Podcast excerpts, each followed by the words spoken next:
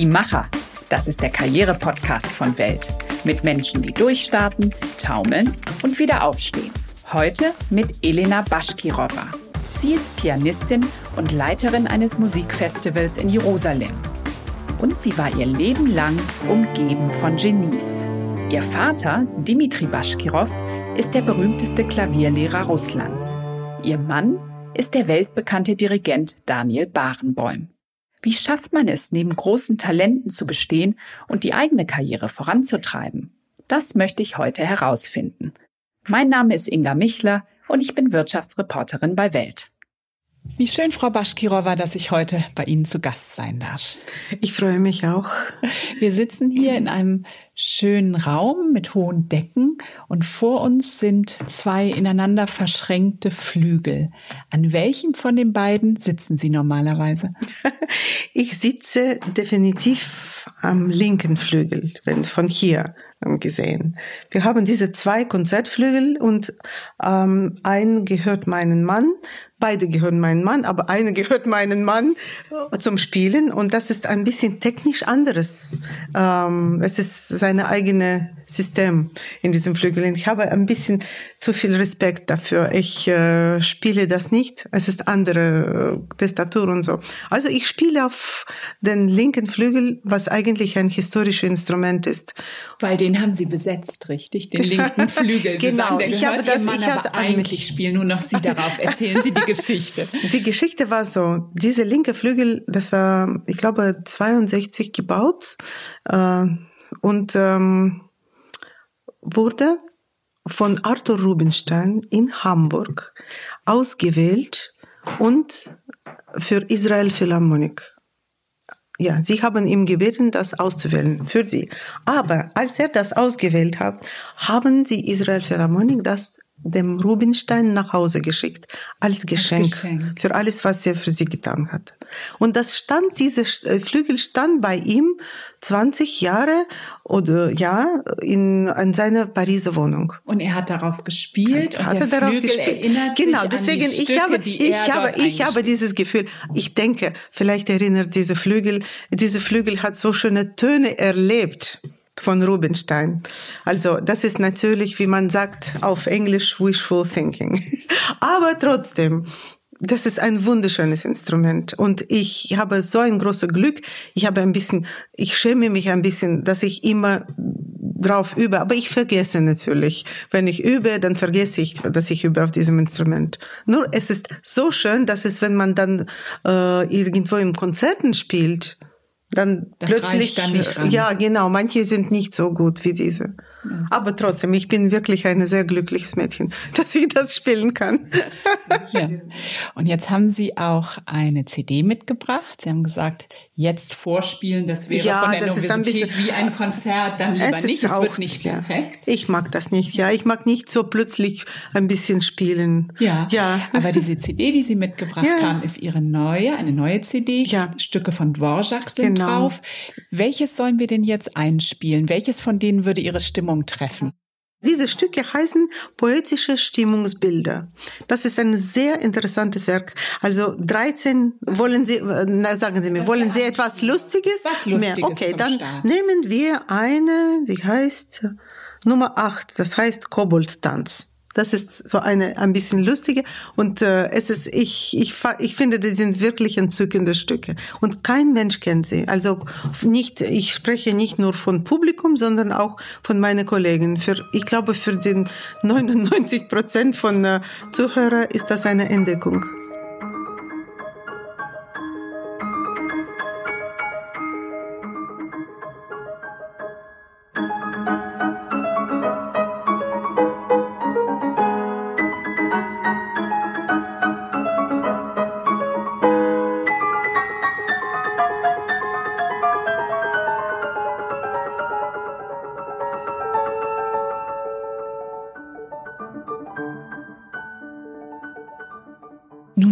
Ihr ganzes Leben lang sozusagen umgeben von Genies. Ihr Vater, Dimitri Baschkirov, war Russlands berühmtester Klavierlehrer.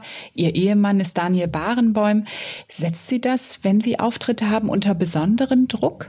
Nein, das äh, nicht, äh, nicht so, wenn Sie da sind, ja. Besonderes mit meinem Vater. Natürlich, weil er war mein äh, Lehrer und deswegen, das ist ein besonderer Stress immer, weil ähm, Er ich denke, manchmal, manchmal. Ist äh, jetzt äh, ziemlich alt. ist, Und aber ähm, wenn es möglich ist, manchmal hört er zu und äh, er hat immer sehr, sehr starke Meinung.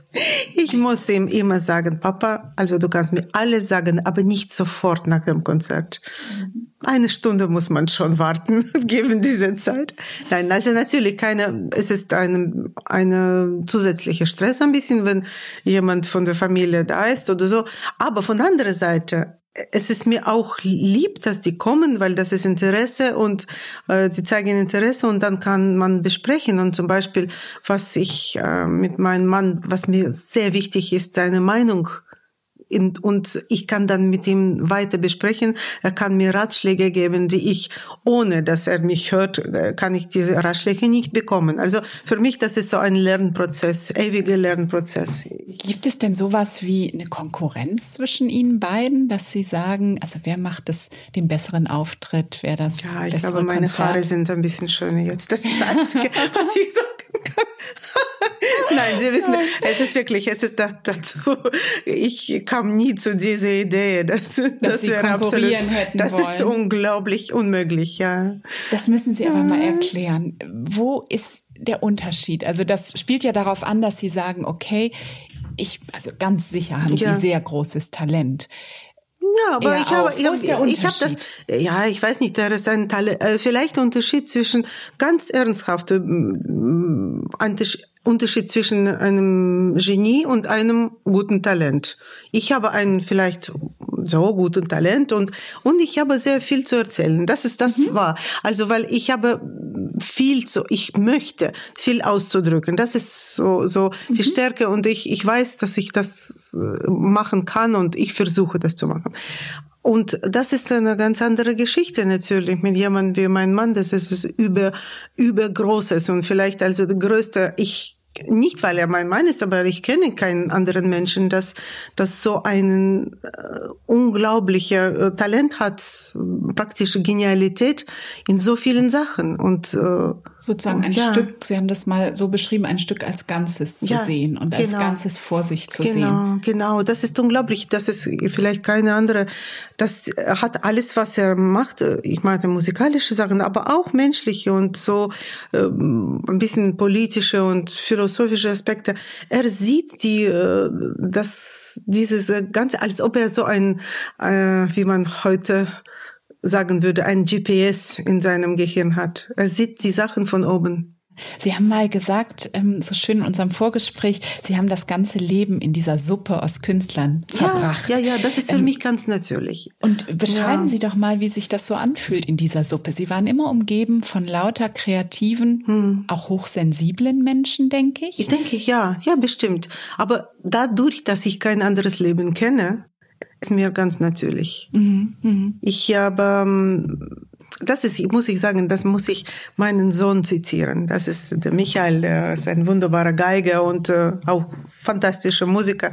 Und er natürlich, dadurch, dass er auch selber Namen trägt, wie Papa und äh, auch Musiker und öfter diese Frage kommt, aber wie kommt man äh, mit so einem berühmten Vater, wie ist das? Und er hat das, das sein, seine Quote. Also er sagte, aber ich hatte keine Möglichkeit zu vergleichen. Genau. war immer so. Das Ich ist war immer so. sein Sohn. Das muss ich sagen, das ist bei mir auch so. Ich hatte keine Möglichkeit, anderes zu leben. Es war natürlich andere Umstände. Das war in Sowjetunion Anfang, aber eigentlich das Leben Schon ist Ihre gleich. Großmutter war natürlich, Musikerin, Großmutter war Musiker. Vater Für mich war Musik Musiker. war ganz normales etwas, etwas wie man laufen lernt und äh, sprechen lernt, lernt man Musik. Und Sie haben auch gelernt, mit äh, schwierigen, zum Teil auch launischen Persönlichkeiten umzugehen. Müssen Sie da viel auffangen für sich und viel ausgleichen auch? ist es, ich weiß nicht, ich, vielleicht ist mein Charakter, ich bin so mehr oder weniger positiver Mensch, bis jetzt auf alle Fälle. Und äh, ich versuche den Leuten zu helfen, ein bisschen die, ähm, immer wieder zurück zur Erde mhm. zu kommen und äh, ein bisschen mit Humor. Ja, Sie sind ja. diejenige in der Familie, ja, ja. die alle wieder auf den Boden bringt. mit Humor ist, äh, das läuft. Ja. Wie sieht denn so ein Alltag aus für Künstler auf Weltniveau? Also Sie spielen überall Konzerte. Paris hatten Sie gesagt, steht an, Genf steht an. Nun sind Ihre Kinder groß. Aber konnte und kann es sowas wie Work-Life-Balance für Künstler auf so einem Niveau überhaupt geben? Ja, natürlich. Man, es ist so eine Sache, dass man, man findet die Zeit. Für gute Sachen findet man die Zeit. Für wichtige Sachen findet man immer die Zeit. Man muss sich nur ein bisschen konzentrieren. Mhm. Es ist, vielleicht habe ich, ich hätte mehr Zeit gehabt für, ich weiß nicht, Sport oder sowas, würde äh, gerne oder mehr spazieren oder vielleicht meine Freunde ein bisschen mehr sehen. Aber jetzt, ähm, zum Beispiel, als ich klein war und dann jung, also Üben war nicht große Priorität für mich. Ich wollte das nicht. Ich, ich fand das nicht besonders interessant. Und ich war nicht besonders interessiert, vielleicht eine Pianistin zu werden. Das war nicht meine Sache. Und dann, also die Zeit äh, verging und äh, die Jahre, Jahre später, habe ich Lust bekommen und dann dann kam die Familie, Kinder und so und so und ich muss sagen, nur die in die letzte vielleicht 20 Jahre, da habe ich wirklich Lust bekommen. Um, jetzt, von ja. jetzt aus ja, gesehen die letzten ja, 20 Jahre. Ja, ja. Das heißt, seit das ihre Kinder Teenager genau, waren. Genau, und dann genau. Und dann, genau, dann habe ich plötzlich gesagt, jetzt, jetzt ist meine Zeit, weil ich hatte genug, äh, ein bisschen mehr davon, von Zeit, sehr viele Ideen, viele kreative Ideen und äh, ich wollte plötzlich üben, diese Klavier üben, was mich, mich früher immer so verstoßen hat, hat für mich plötzlich eine ganz andere äh, Wirkung. Ja, weil sie anderes war, auch vielleicht ausdrücken Erstmal, ich wollte das haben. Also für ja. mich jetzt sogar so ein Abend, wo ich alleine bin und üben kann abends, ist für mich vielleicht das Schönste, was ich machen kann. Wie, wie muss ich mir das vorstellen? Also ich habe selbst in der WG im Studio mit einem Pianisten gelebt, ja. der der fünf Stunden und mehr am Tag übte. Ja, ja. Ähm, wie viele Stunden sind das bei Ihnen? Also der fuhr noch nicht mal in Urlaub ohne Klavier, ja, weil er sagte, sonst verliert er den ja, Touch. Das ist immer, oh, wissen Sie, das ist als Kind, ich äh, habe mich jetzt erinnert, meine Großmutter, die Pianistin war, äh, ich habe mit ihr immer zwei Monate im Sommer verbracht und sie hatte immer, wo wir auch gingen, hat sie immer irgendeine Kirche äh, gesucht. Erstmal eine Kirche finden, weil in der Kirche gibt es einen Pastor. Und ein Pastor hat immer ein Pianino, ein Klavier zu Hause. So, sie hat sich immer erstmal zu einer Kirche, dann Pastor gesprochen, sagte, dass sie hat, äh, dass ihr Enkelkind spielt und besonders begabt und braucht so zwei Stunden pro Tag zu üben. Also, also zwei, zwei Stunden das ist kind, für sie, ja, das, das würde für Sie schon reichen. Ich würde jetzt, jetzt mit zwei Stunden sehr glücklich sein weil es gibt nicht so viel. Also ich würde zwei Stunden sehr gerne üben, wenn ich natürlich nicht etwas Besonderes vorbereite. Es gibt manchmal die Momente, wo man zwei, drei Programme äh, hintereinander spielt und gleichzeitig, da muss man mehr Zeit dafür haben, mhm. muss man vier, fünf, ich weiß nicht. Aber ich war nie so ein mehrstündiger Über.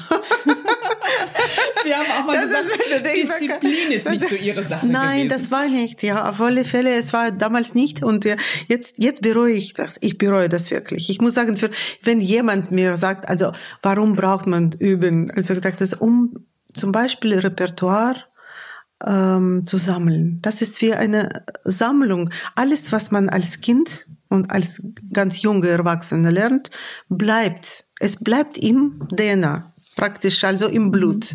Und du kannst diese Stücke plötzlich dann 20, 30 Jahre später äh, aus dem Schrank nehmen, spielen und sie sind da. Ganz schnell kommen sie zurück. Aber wenn du nimmst etwas, was du später lernst, es ist, du lernst und dann es verschwindet. Dann muss man praktisch neu lernen. Von anderer Seite, ich hatte eine sehr schöne Kindheit genau. gehabt. Ich habe sehr viele Sachen. Ich wollte Schauspielerin werden. Natürlich. Bis Sie 16 waren. Ja, richtig? ich wollte Schauspielerin werden. Ich wollte vor allem, ich glaube, Regie führen. Regie und ich war ziemlich Also ich war begabt und ich liebte Malen. Also Malen, also diese drei Sachen. Also ja. ideal für mich wäre so Open, Regie, Open Regie machen, weil Musik und äh, Regie und dazu eigene Dekorationen. Also das und dann haben Sie es aber anders überlegt. Und zwar, weil ja. Ihr Vater Ihnen ein Angebot gemacht hat, was ja. Sie nicht ablehnen Ich konnte das nicht ablehnen, weil er hat mir gesagt, ein Jahr. Ein Jahr, wenn du willst weiter Klavier spielen. Es hat keinen Sinn, dass du sich so ein bisschen das machst und ein bisschen das und ein bisschen Klavier. Das ist wirklich, er hat immer gesagt, um, um Musiker zu werden, um Klavier zu spielen und, und ein Musiker zu werden, muss man dafür brennen. Und er hat gesagt, ein Jahr unterrichtet ja. er sie ja, in seiner ja, Meisterklasse genau, am genau. Genau. Und sagte, wenn, er, wenn ich das bei ihm machen will, dann muss, muss ich alles anderes jetzt auf die Seite Was tun. Was ja ein Wagnis ist. Es also bei einem genialen Lehrer, der genau. schon andere in die Weltspitze gebracht war, hat, ein was, Jahr zu bekommen, der der eigene Vater er war, ist. Ich, ich habe ich hab mich sehr gefreut. Wir haben uns sehr gut verstanden. Eine Sache war klar mit ihm er konnte mich äh, wirklich ganz zur Schnecke machen. äh, ihm natürlich, weil wenn wenn ich nicht richtig etwas tat und er hat, er war sehr emotional und man hatte als Schüler, man hatte immer so ein bisschen Angst für ihn, dass er platzt, weil, weil er, weil, weil er, so wütend wurde, wütend wurde, man das Stück nicht verstand. Genau, das wegen Musik mhm. sozusagen. Also das, hat ihm, das hat ihm echt wehgetan. Das ist die Sache. Und weil man dem wir nicht haben alle, wurde der genau, Schönheit der Musik. Genau, genau. Dass wir waren nicht, das ist, ähm, es war nie irgendwie ähm, dem Schüler gegenüber, ähm, er war nicht un, wie sagen, manche Leute sind, sie können ruhig bleiben, aber sie machen einen kaputt. Ja. Und er war nicht so, er war sehr emotional, aber keinen Menschen kaputt gemacht damit. Wir haben alle ein bisschen besonders die, die, wo er besonders emotional wurde, wir haben immer ein bisschen so auf ihn aufgepasst und gesagt, ich hoffe, das wird ihm jetzt, dass er sich nicht explodiert. Und das beschränkte sich aber auf die Musik. Sie fühlten ja, sich nicht total. als Kind so, dass sie auf leisen Sohlen laufen nein, nein, mussten, nein, dass er bloß nicht nein, anschreit und explodiert und wegen überhaupt irgendwas nicht. Nein, nein, er war, es war immer wegen Musik. Und wenn er, es tat ihm immer weh, dass die Musik war schlecht behandelt sozusagen. Das ist und deswegen äh, wir haben wir hatten er hat in uns diese Verantwortung ähm, also ausgeprägt, dass wir müssten mit Musik gut umgehen. Ja, aber vielleicht ist das sozusagen ein Schlüssel, warum Sie so gut mit im Umfeld dieser Genies, ihres Vaters, ihres Mannes, ihren Weg finden konnten, dass sie tatsächlich verstanden haben, es geht diesen Menschen um es die Musik absolut, und es geht absolut. nicht um eine Person, die dort nein, nein. Ähm, diskreditiert das werden absolut, soll. Absolut nicht. Es mhm. geht nur um das und weil das ist äh, das ist was wir tun und das ist wir haben diese unglaubliche Chance mit Schönheit zu tun. Ja, vielleicht ist das auch ein Tipp, den man anderen Talentierten oder Menschen geben kann, die mit riesigen Talenten zusammenarbeiten, mit Genies auf ihrem Gebiet, ob das ein Elon Musk ist bei Tesla oder ob das ein Künstler ist wie Gerhard Richter, der auch nicht als unkompliziert gilt, oder eine Violinistin wie Ann-Sophie Mutter. Also wenn man jetzt mit Menschen arbeitet, die von ihrem Fach das genau. Absolute erwarten. Absolute. Abs genau. Die erwarten dass jeder macht das Maximum, was man kann. Also was zum Beispiel mein Mann machen kann mit Musik oder Ann-Sophie, das ist eine Sache. Vielleicht äh, die anderen können weniger machen, aber die müssen das Maximum von was die können machen. Mhm. Sonst hat, hat es keinen Sinn, ja. weil die Musik verträgt nicht so eine mittelmäßige, ähm, ah, okay, ein bisschen so. Das geht nicht. Mhm. Das man muss sich richtig investieren. Ja. Man muss bis zu Ende gehen. Man muss sich, wie soll ich sagen, emotional manchmal ausziehen. Mhm. Äh, auf die, auf 100 Prozent, auf 100 Prozent sich geben. Das ist eine große Hingabe, ohne sich zu verlieren. Nein. Ja, das natürlich. Ist ja. sicher, also stelle ich mir vor, ja. die ich auch drei Kinder habe, aber gerade mhm. nachdem man Kinder bekommen hat, auch ist man ja mhm. emotional. Ja eher verletzlich und dann ja. alles zu geben und sich so zu exponieren, ja. auch auf einer mhm. Bühne. Wie ist das Verhältnis, was Sie zu Ihrem Publikum haben, wenn Sie spielen? Ähm, ist das ein also ein, wie ein Duett, dass sie Das mit ist dem ein Publikum Give and Take, schwingen? wie man sagt. Natürlich, weil diese Energie, die man gibt an Publikum, wenn man spielt, die kommt zurück irgendwie. Das ist natürlich, das sieht man nicht, diese, diese, ähm, das ist äh, Wellen, aber die kommen zurück.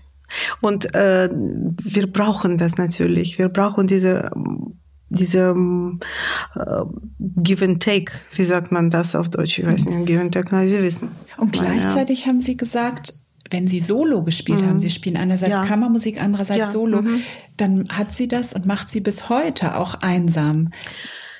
Ja, nicht auf der Bühne. Auf der Bühne ist man innen drin, in der Musik drin. Das ist nicht so problematisch. Was ich äh, erzählt habe, das ist diese das Einsamkeit, denn die Zeit davor, danach, dass man alles alleine macht, als- Pianist besonders. Also die Pianisten sind die sozusagen die, äh, ich glaube, die einsamste Menschen, weil alle anderen Instrumenten, wenn sie spielen, spielen sie sehr oft in Begleitung von Pianisten. Also es ist mindestens zwei immer dabei. Also Pianist ist es ein sehr einsamer Beruf. Und man muss, ich glaube, lernen mit der Zeit mit dieser Einsamkeit umzugehen, umzugehen. Ich habe am mehrere Jahre nach dem Geburt von meinen Kindern habe versucht, also richtig, also alleine zu spielen und viele Klavierabende und so. Und dann war ich so einsam. Ich habe von dieser Einsamkeit, ich war zerfressen von dieser Einsamkeit. Weil Ihre Kinder Konzert. sind zu Hause Ja, ich dachte, Sie alle sind sind zu Hause, was soll ich da? gesessen. Ich, ich alleine und äh, sitze am Ende nach dem Konzert und äh, esse die Erdnüsse aus dem Minibar. Das ist, das ist wirklich, also es ist für mich jetzt für immer. Erdnüsse bedeutet Einsamkeit. Das ist irgendwie, ich habe das nach so viele Konzerte, wo man zu spät vielleicht ähm, kommt und ins Hotel, die Restaurants sind zu, also man geht nicht alleine raus, abends weg, niemand ist da, man kennt niemanden, kein Roomservice, nichts.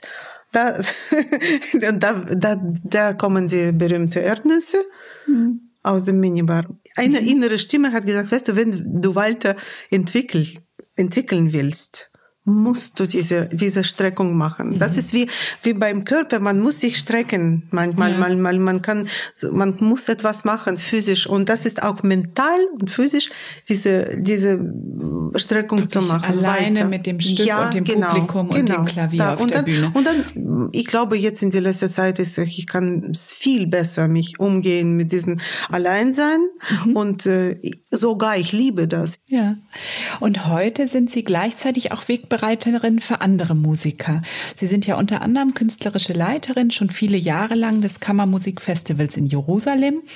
Ähm, wonach suchen Sie die Menschen aus, die dort auftreten dürfen? Ja, erstmal sollen also Talent. Talent und Persönlichkeit? Ja, ja, Talent, Persönlichkeit. Und äh, meine Referenzen sind zum größten Teil meine eigenen Erfahrungen. Ich höre, ich kenne die Leute, mit denen wir Manchmal äh, kenne ich sie schon aus Erfahrung mitzuspielen oder wo anderes gehört mit anderen.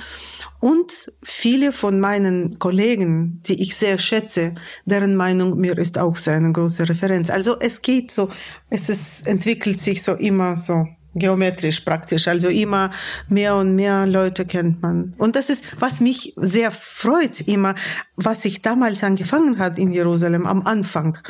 Paar junge, ganz junge Leute mitzunehmen, die überhaupt nicht bekannt waren, sind sie Riesenstars geworden inzwischen. Und selber schon auch solche Sachen machen und junge Künstler fordern. Das ist toll.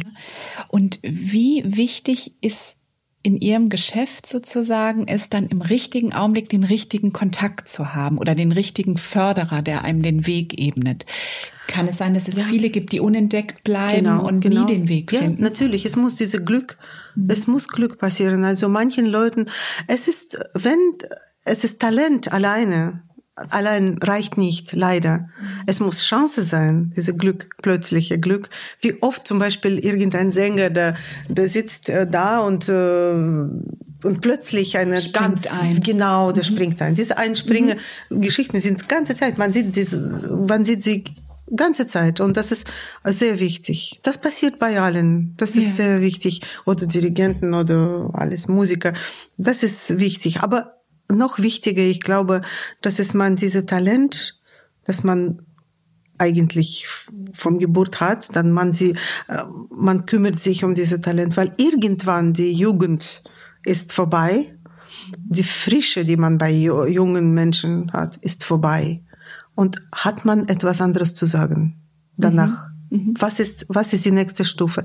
Das Wichtigste, ich glaube, dass Mensch, Musiker, egal, jeder eigentlich, sich weiter immer entwickelt, immer lernt weiter. Also nie mit sich zufrieden sein, nie zu sagen, ich weiß schon alles, also ich muss nichts mehr wissen, ich muss nicht mehr machen, ich muss mich nicht weiterentwickeln, weil ich glaube, wir sind immer in einem Prozess, bis wir sterben eigentlich, in diesem Lernprozess ich, auf alle Fälle, ich denke, das ist, das ist ein Motor, das ist inner, diese innerliche Motor, das uns weit, dass wir weiterentwickeln. Sie treffen natürlich ganz viele junge, talentierte Künstler, die von einer ganz großen Karriere träumen. Können Sie oder kann überhaupt jemand erkennen, ob das Talent reichen wird? Das fragen sich doch sicher auch wahnsinnig viele Eltern, deren Kinder ja, Musikinstrument spielen. Wer kann das, das erkennen? Das ist am Anfang sehr schwer. Mhm. Schwer zu wissen, weil, wie, wie, wie wir sagen, Talent, also um, um ganz groß zu werden, Talent allein ist nicht genug. Also diese innere Disziplin und diese innere Feuer muss da sein. Innere Feuer, das ist natürlich erkennt man nicht bei ganz kleinen Kindern, aber später erkennt man schon. Man sieht diese, dass der, das Kind oder junge Mensch brennt für Musik zum Beispiel. Mhm. Ich kann nur davon sprechen jetzt. brennt für Musik. Wenn, wenn man sieht, dass es nur sagen wir die Eltern, die brennen für, für das Kind, dass das Kind spielt, das ist nicht genug. Mhm. Man kann so einen Kind, zum Beispiel einen jungen Menschen trainieren, dass es er oder sie sehr, sehr, sehr gut spielt, wunderbar und Wettbewerbe gewinnt und sowas. Ob das eigene eigenes ist oder an so trainierte, mhm. das ist das ist die Frage. Und das ist ähm, es gibt Wettbewerbe. Ich war letztes Jahr zum Beispiel zum ersten Mal in meinem Leben im Jury von so einem Jugendwettbewerb in Russland. Die machen sehr viel. Ich muss sagen, noch immer die diese System, die ähm, Erziehung, musikalische Erziehung ist schon ist auf ganz anderem Niveau als in westliche Länder. Mhm. Viel besser, mhm. noch immer. Und äh, diese Wettbewerb war für Kinder von acht bis dreizehn. Und ich habe so interessante, richtig unglaubliche äh, Kinder gehört. Aber man, man hat richtig gleich gesehen, dieses Kind ist äh, trainiert dieses Kind ist sehr talentiert, diese ist trainiert und talentiert und diese ist nur talentiert und sowas. Also man kann, man kann richtig, äh, man kann schon sehr, sehr schnell erkennen. Ja.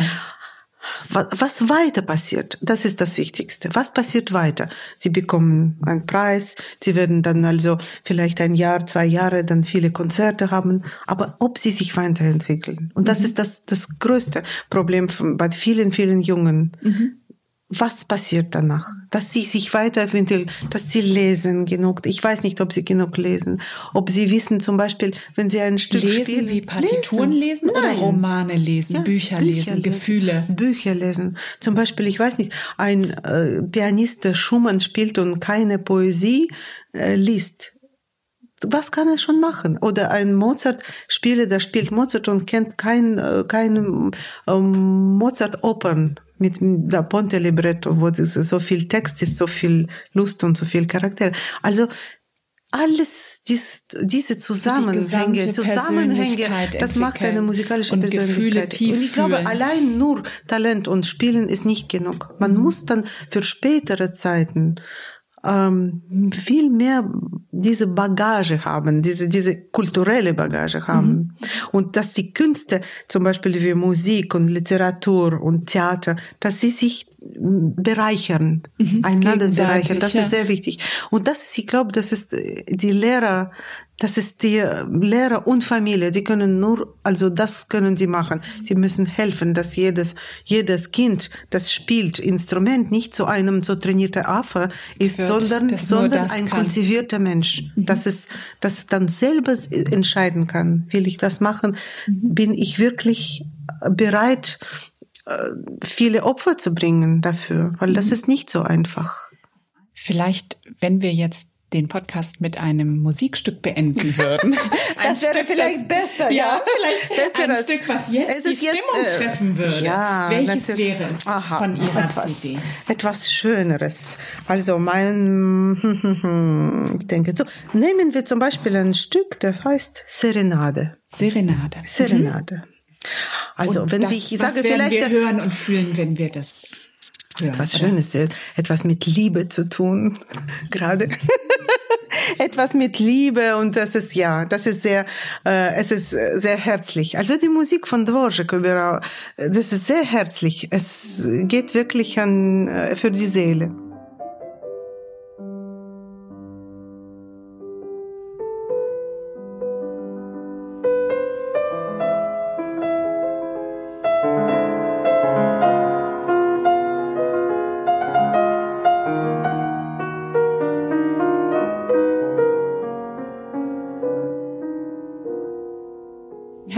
Dank, Frau Baschkirova, für das Gespräch. Ich freue mich. Dankeschön.